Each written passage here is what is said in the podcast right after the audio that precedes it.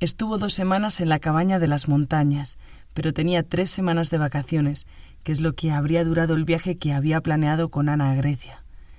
En la tercera semana no había decidido muy bien qué es lo que quería hacer. Quizás pasarla con su padre en Jokmok. Recorrió otra vez los 35 kilómetros con los esquíes desde la cabaña hasta Kiphok y luego una hora y media en coche desde Kiphok hasta la casa de Gunnar. No había avisado de que llegaba y su padre no estaba en casa, pero siempre deja la puerta abierta por si viene alguna visita. Se encontró con el periódico local en la mesa de la cocina y se puso a leerlo y a tomarse un café. En el equipaje que había llevado a la cabaña, equipaje y comida para dos semanas, se le había olvidado el café. Cuando se dio cuenta, le dieron ganas de esquiar los 35 kilómetros de vuelta a Kiphok, pero al final se lo pensó mejor y decidió aguantar dos semanas sin café. Así que el café que se estaba tomando en la casa de su padre le estaba sabiendo a gloria. El café y el periódico después de dos semanas incomunicada. Casi nunca leía el periódico local, pero cada vez que lo hacía solía encontrar noticias curiosas. Ese día leyó un artículo sobre una competición que iba a empezar al día siguiente en un pueblo que se llamaba Vigelmina, una competición que consiste en sentarse sobre un pilar de hielo. Le sonaba que alguien le había hablado de eso y pensaba que era una broma, pero no, iba en serio. Se trata de sentarse sobre un pilar de hielo y aguantar el máximo tiempo posible, y no sabe cómo, pero se le ocurrió que quería participar, una especie de ceremonia de purificación, un nuevo comienzo. Primero las dos semanas en una cabaña en las montañas y luego un día entero o más subido a un pilar de hielo. Ponía en el artículo que la gente aguantaba incluso dos días encima del bloque de hielo, pero que este año iba a ser más duro, porque habían prohibido subirse libros, teléfonos móviles o cualquier otro tipo de entretenimiento, Así que no solo había que combatir el frío, sino también el aburrimiento. Lo que sí que se podía llevar consigo era toda la ropa de abrigo que se quisiese. Rebeca tenía bastantes prendas de abrigo en el equipaje que había subido a la cabaña, pero de todas maneras rebuscó alguna cosa más en el armario con ropa suya que había en casa de su padre, y le dejó una nota en la mesa de la cocina contándole que había estado por allí, pero que se iba a Vigelmina, a la competición de pilares de hielo y que estuviese atento al periódico local en los próximos días, porque lo mismo salía su foto como ganadora. Pero no ganó. Se quedó la segunda. La ganadora fue Eva. Y así es como se conocieron, subida cada una a un pilar de hielo. Eva es de Vigelmina. Se mudó a Lulio al terminar el instituto y después de estar trabajando dos años como cuidadora de personas mayores, empezó a estudiar psicología. Cuando se conocieron, Eva acababa de terminar la carrera y estaba buscando trabajo. Le estaba costando un poco encontrarlo, porque buscaba algo muy concreto. Quería trabajar como psicóloga en una residencia de ancianos, tratando en general todos los problemas psicológicos de las personas mayores que viven allí, y en concreto el tema del Alzheimer. El Alzheimer le fascinaba, en realidad todo lo que tiene que ver con la memoria. Esto se lo contó a Rebeca subida en el pilar de hielo. Las habían colocado en pilares consecutivos, pero tardaron un rato en empezar a hablar, porque Eva tenía muchas visitas, sus padres, su hermana, sus primos, amigos de toda la vida. Se notaba que la competición era en su pueblo. Rebeca, sin embargo, estaba más sola que la una, y no hablaba con nadie, pero no le importaba. Había venido a eso, a continuar con sus vacaciones solitarias subida en un pilar de hielo, y ya se veía ganando el concurso sin haber cruzado una palabra con nadie, una campeona silenciosa y misteriosa. Pero no, ¿a quién iba a engañar? Lo de ser silenciosa y misteriosa nunca ha sido su punto fuerte. Además, le daba mucha curiosidad la chica subida en el bloque de hielo de al lado, la que no paraba de recibir visitas y parecía tan simpática y tan guapa. No es que se le viese mucho la cara, ni la cara ni nada, de tantas capas de ropa que llevaba, pero lo poco que veía le gustaba. Por ejemplo, sus ojos oscuros y su sonrisa. Desde el pilar donde estaba sentada Rebeca se podía ver muy bien la sonrisa de Eva. También se oía su risa. No paraba de reírse con sus visitas, que iban y venían, hasta que Eva poco más o menos que les echó, porque quería dormir un rato. Rebeca no se había planteado dormir su vida en el pilar de hielo. Daba por hecho que si se dormía se caería, pero al oír a Eva decir eso, se animó a preguntarle cómo pensaba hacerlo. Más que nada, de lo que tenía ganas era de hablar con ella, y cualquier excusa era buena para empezar una conversación. Conectaron enseguida. Pese a estar a varios metros de distancia y cada una subida en un pilar de hielo, se pusieron a hablar y parecía que se hubiesen conocido desde siempre. Eva le explicó a Rebeca su técnica secreta para dormir encima del hielo sin caerse, pero casi se cae en la demostración, y les dio un ataque de risa a las dos. A Eva se le pasó de repente el sueño, y estuvieron de charla hasta bien tarde, hasta que otro de los participantes, que de verdad quería dormir, les preguntó si no podían dejar la conversación para la mañana siguiente. Y eso hicieron. Se pasaron el día siguiente hablando, y se les pasó volando, y mientras el resto de participantes iban retirándose de la competición por frío o aburrimiento, ellas ni se daban cuenta de que iba pasando el tiempo. Eva le contó a Rebeca lo de que acababa de terminar de estudiar psicología y que quería trabajar con personas mayores, ser la psicóloga de cabecera en una residencia de ancianos. Más adelante también quería hacer investigación, quizás un doctorado sobre el Alzheimer o temas relacionados con la memoria, pero no quería pasar de la carrera al doctorado sin pisar el mundo real. Rebeca le dijo que a ella le pasaba lo contrario, que todavía no se había animado a dejar el mundo real, no había parado ni un momento desde que terminó el instituto, y la lista de trabajos diferentes que había tenido era tan larga que necesitaba concentrarse mucho si quería recordarlos todos. Pero un día de estos haría una pausa durante tres o cuatro años y estudiaría en la universidad. No sabía todavía qué es lo que quería estudiar, y ese era el motivo principal de que aún no se hubiese puesto manos a la obra en todo este tiempo, pero sabía que quería que fuese algo que la obligase a exprimirse las neuronas, y también que algún día le gustaría tener un trabajo un poco más estable que todos los que había tenido hasta el momento. En esas cosas había estado pensando sus quince días en la cabaña de las montañas, en esas y en muchas más, y aunque acababa de conocer a Eva, se sorprendió a sí misma contárselo todo, hablándole también de la ruptura con Ana y de lo extraño que le iba a resultar volver a Lulio y sacar sus cosas del apartamento en el que había vivido con ella. Por suerte, había conseguido un nuevo apartamento rápidamente, y mira por dónde estaba muy cerca del de Eva. Iban a ser vecinas. Eva vivía sola, había vivido en una residencia de estudiantes durante toda la carrera, y ahora acababa de mudarse a un apartamento minúsculo, pero con unas vistas preciosas al río, aunque en realidad apenas había estado allí. No hacía ni tres meses que se había mudado, y además se pasaba el día en casa de una pareja con quien tenía una relación, un chico y una chica de la edad de Rebeca, a los que, por cierto, Rebeca conocía, pero no sabía de la existencia de Eva ni de que tuviesen una relación abierta.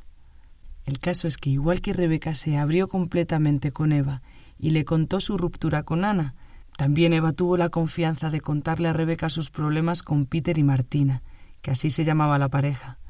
El problema era justamente algo que Rebeca había mencionado, que nadie en el entorno de Peter y Martina sabía de la existencia de Eva, ni de que tuviesen una relación abierta.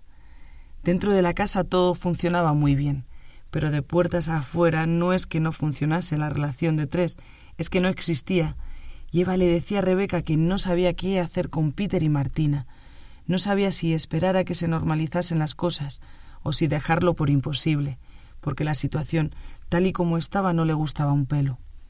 En esas estaban cuando uno de los jueces de la competición vino a verlas para decirles que se habían quedado solas, que parecía que estaban muy entretenidas y a lo mejor no se habían dado cuenta, pero eran las dos únicas participantes que seguían en competición, y les recordó la regla de las cuarenta y ocho horas, la competición se terminaba o bien cuando solo quedase un participante, o si no, a las cuarenta y ocho horas de haber empezado, y si para entonces ninguna de las dos se había bajado de su pilar de hielo, entonces tendrían que repartirse el premio de dos mil euros. Iban ya por la hora treinta y cinco y les quedaba pasar una noche por delante. Entonces fue cuando decidieron hacer trampas. Eva esperó a que el juez se hubiese alejado lo suficiente y comprobando que no había nadie más por allí que les pudiese escuchar, le propuso a Rebeca repartirse el premio sin necesidad de esperar trece horas más. Una de las dos se baja, la otra gana, le dan los dos mil euros a la ganadora y luego se los reparten, y así se ahorran pasar una noche más subidas al pilar de hielo. Podían echar a suertes a ver cuál de las dos se quedaba como ganadora. A Rebeca la idea le pareció estupenda, pero le dijo a Eva que no hacía falta que lo echasen a suertes, que se bajaba ella. Eva tenía más fans en el pueblo que se pondrían contentos con su victoria.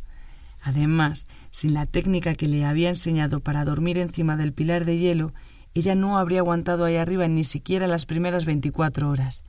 Así que no pasaron una segunda noche subidas al pilar. En lugar de eso, Eva invitó a Rebeca a quedarse a dormir en casa de sus padres. Cenaron un guiso de alce que había cazado la madre de Eva, y de postre una tarta con bayas naranjas que hizo el padre, que se pasa el verano recolectando bayas y las mete en el congelador para que le duren todo el año. Fueron también a cenar el hermano de Eva, la abuela y dos primas, y me imagino perfectamente a Rebeca de charla con unos y con otros. Me imagino también el rato de después, cuando las visitas se fueron yendo a sus casas. Los padres de Eva se fueron a la cama y Eva y Rebeca se quedaron de charla al lado de la chimenea del salón, esperando para hacer un poco la digestión y meterse en la sauna, que se habían ganado con creces después de treinta y cinco horas sentadas en el hielo. Rebeca me contaba el otro día que nunca había tenido algo tan claro tan rápidamente, que le gustaba mucho Eva, que se daba cuenta de que era recíproco y que muy probablemente era el principio de una relación importante. Esa noche ya durmieron juntas en la cama de noventa de la habitación de Eva, que seguía igual que cuando Eva era una adolescente y todavía vivía allí con los pósters en las paredes, los cómics en las estanterías y las medallas y trofeos de patinaje artístico por todas partes. De aquellos días en Vigelmina han pasado casi nueve meses y Rebeca lo tiene aún más claro. Quiere compartir su vida con Eva. Sí, muy bonito todo, pero ahora lo han dejado por la tontería de irse a vivir juntas ahora o dentro de tres meses. No lo digo yo, es la propia Rebeca la que dice que es una tontería, Dice que es una tontería que Eva no sea capaz de esperar tres meses, pero lo que yo le digo es que son una tontería las dos cosas. Lo de Eva sí vale, pero también lo suyo, que sea tan cabezona y que no sea capaz de romper esa promesa que se hizo de pasar un año viviendo sola. Normalmente me cuesta dar mi opinión. En situaciones así me da como apuro y decido callarme, pero en este caso ni lo pensé. De repente estaba escuchándome a mí misma metiendo baza y diciéndole a Rebeca que se dejasen de tonterías, las dos. Y en todo caso, como ella es ocho años mayor que Eva, le toca ser la más madura y sensata de las dos, y ceder. Le ayudé a que se pusiese en el lugar de Eva, que nunca había tenido una relación estable, y a lo mejor sentía que estaba pagando los platos rotos de la relación anterior de Rebeca. Da la impresión de que lo de los tres meses es más que nada simbólico y que lo que Eva quiere es ver que Rebeca puede hacer un gesto así por ella. Al final, cuando se fue de aquí ayer a mediodía, iba más o menos con esa idea en la cabeza, la de ceder. Y no sé qué habrá pasado, pero habían quedado para hablar esa misma tarde. Imagino que habrá ido bien, espero que haya ido bien, y en ese caso supongo que después de reconciliarse habrán hablado de lo de Gunnar, porque Rebeca también quería hablar con Eva de Gunnar y del estado en el que se encuentra, aunque no sabe cómo etiquetarlo. Obsesivo quizá, paranoico. Sea lo que sea, el caso es que bien no está. Y Rebeca está preocupada. Seguro que Eva sabe evaluar mejor la gravedad de la situación, si hay que llevar a Gunnar al médico, y en ese caso cómo convencerlo. Quizás en su trabajo se ha encontrado con algún caso parecido, porque al final consiguió el trabajo que andaba buscando, el de psicóloga en una residencia de ancianos. Es verdad que la mayoría de los que viven allí son mayores que Gunnar, pero no les anda lejos, está a punto de cumplir los setenta y seis. Aunque lo de Gunnar seguramente no tenga que ver con la edad porque no es algo nuevo, y es verdad que parece que esta vez le ha dado un brote muy fuerte, pero en realidad Rebeca tampoco tiene muy claro cómo de intensas eran las paranoias que le daban a su padre cuando ella era pequeña, y la Guerra Fría todavía no había terminado. Por ejemplo, en esa ocasión, cuando tenía ocho o nueve años y Gunnar se marchó de casa de un portazo llamando drogadicta a Astrid, aquello también fue bastante fuerte.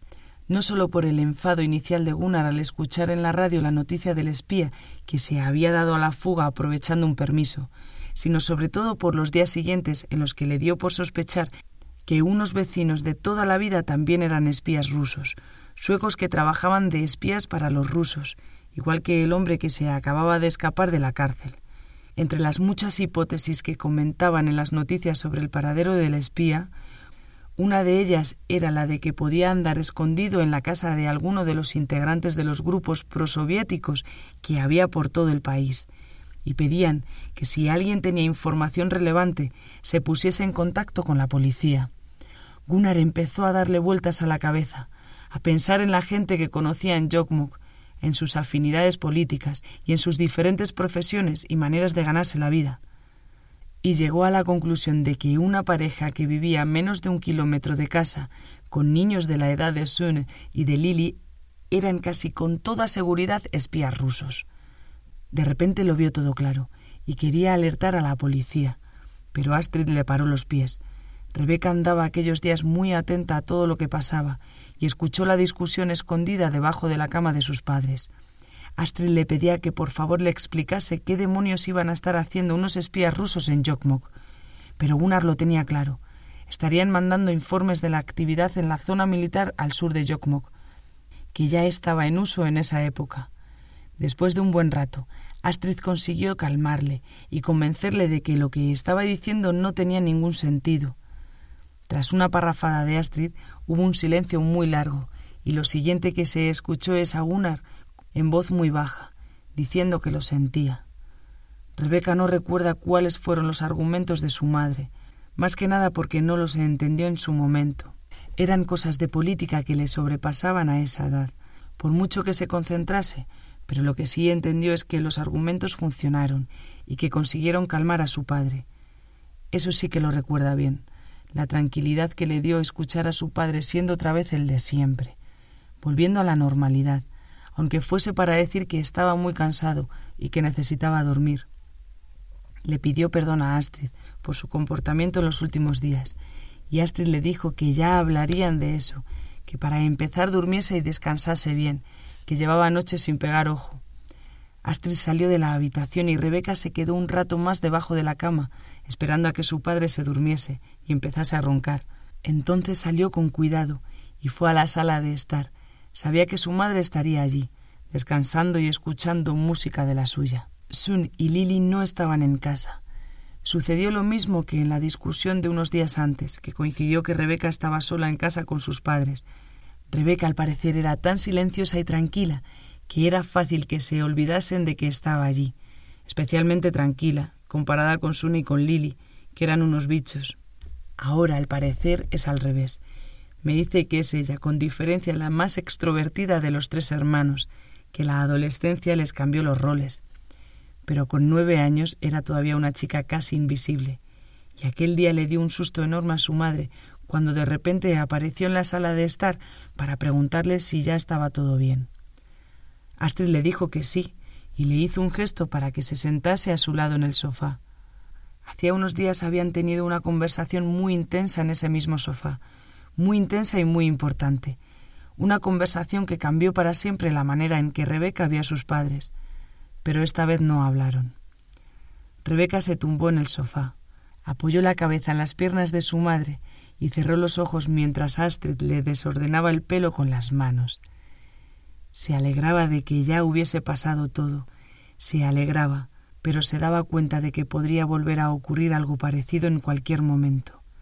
No podía quitarse de la cabeza lo que su madre le había contado.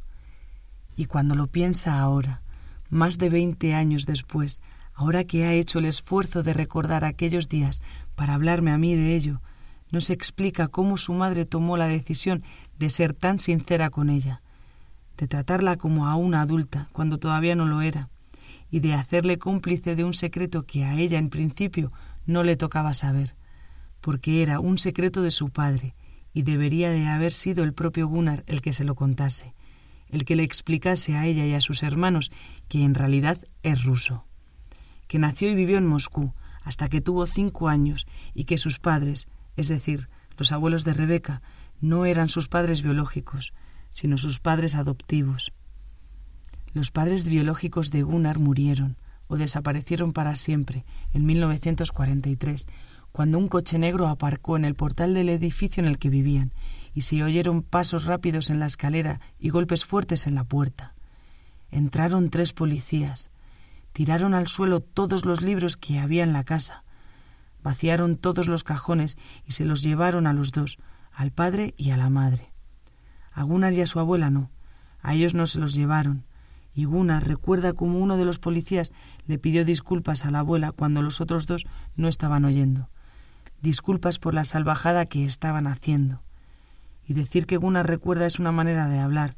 Más apropiado sería decir que Gunnar recordaba, o recordó en la única ocasión en la que habló de esto con Astrid, que fue el mismo día que le pidió matrimonio.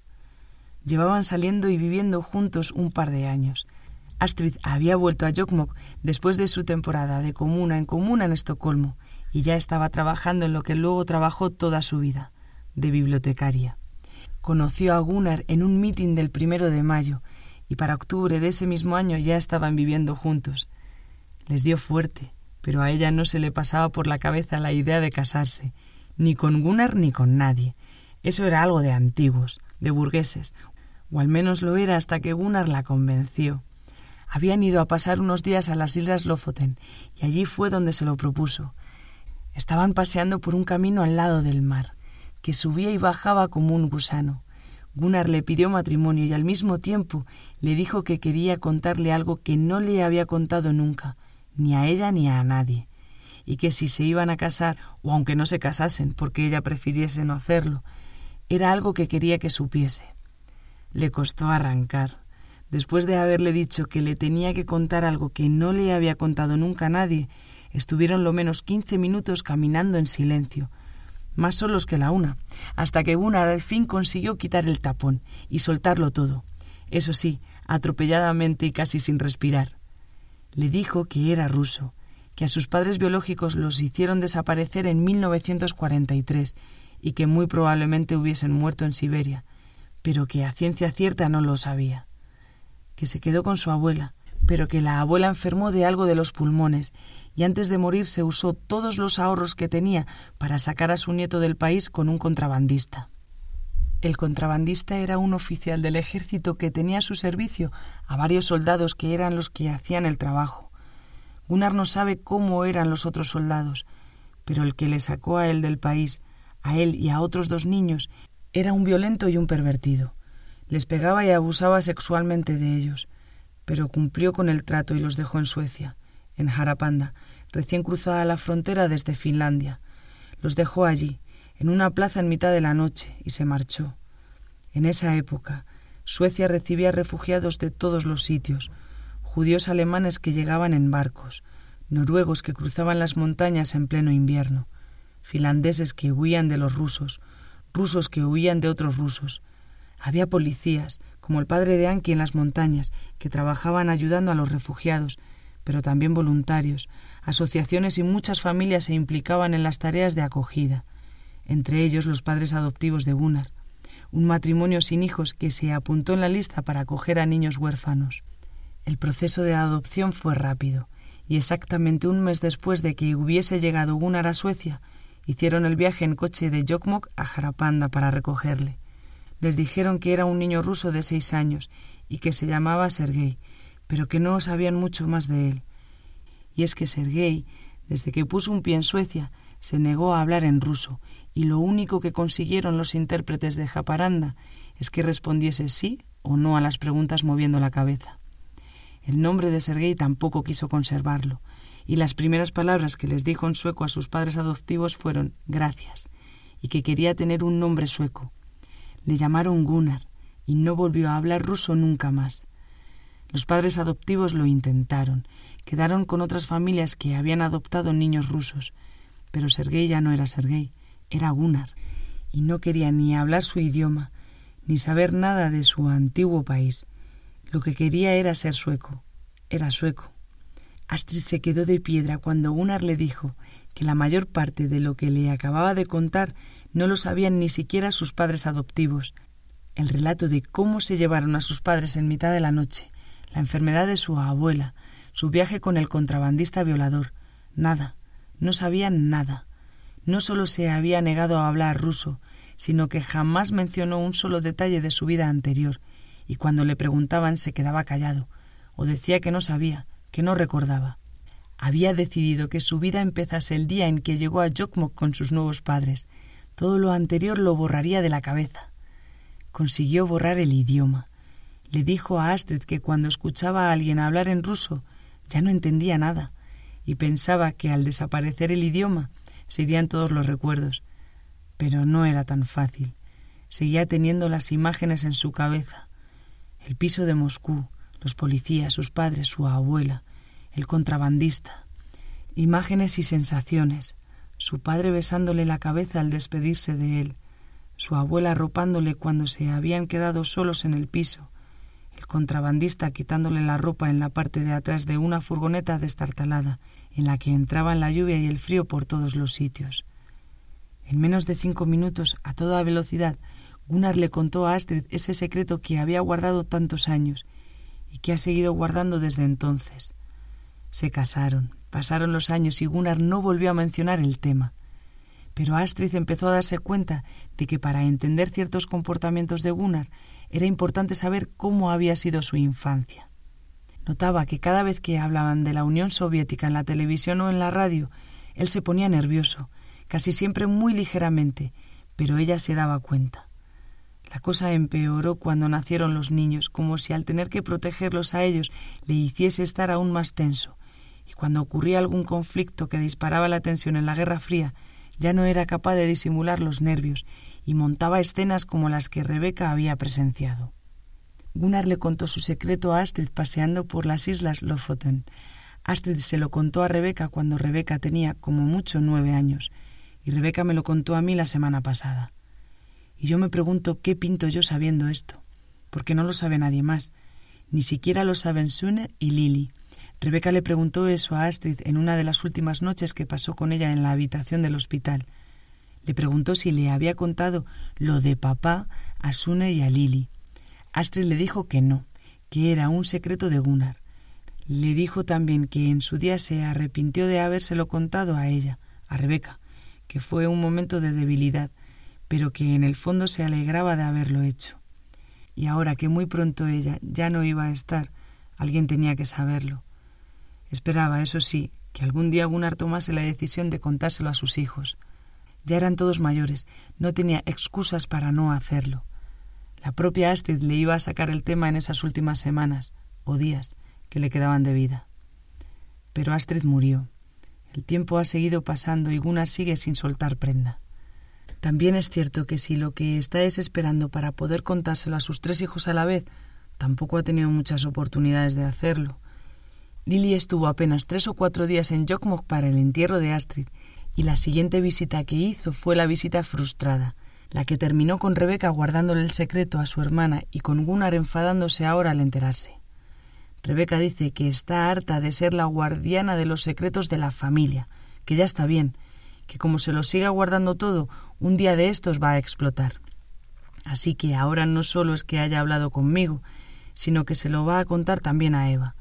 Bueno, primero quiere reconciliarse con ella y luego contárselo. A lo mejor a Eva se le ocurre cómo abordar el tema con Gunnar, cómo quitarle de la cabeza la paranoia que tiene con la Tercera Guerra Mundial y el ataque de los rusos. En realidad lo que debería hacer Gunnar es ir a terapia, y que un profesional le ayude a superar los traumas que arrastra desde la infancia. Pero a estas alturas, con setenta y siete años que tiene, los traumas deben de estar grabados en piedra de mármol ahí dentro. O no, nunca se sabe. Esa es una de las cosas que Rebeca quería hablar con Eva. Yo también debería haber ido a terapia, y aquí estoy, hablando sola. Por otro lado está el tema de Mahmoud, lo de que Mahmoud esté viviendo en su casa teniendo Gunnar la cabeza como la tiene ahora mismo. Rebeca le sacó el tema a su padre en mitad de la discusión. Le dijo que esperaba que no estuviese asustando a Mahmoud con todos los preparativos que estaba haciendo para convertir la casa en un refugio de guerra que ya había sufrido bastante el chaval con lo suyo, como para ahora ponerle nervioso con una guerra imaginaria. Una se enfadó. Por supuesto que no le había sacado el tema. Estaba teniendo mucho cuidado y estaba seguro de que Mahmoud no se estaba enterando de nada. Pero Rebeca no estaba tan segura. Ella misma había sido testigo de cómo Gunnar perdía los papeles pensando en los rusos sin tener en cuenta que había niños pequeños alrededor.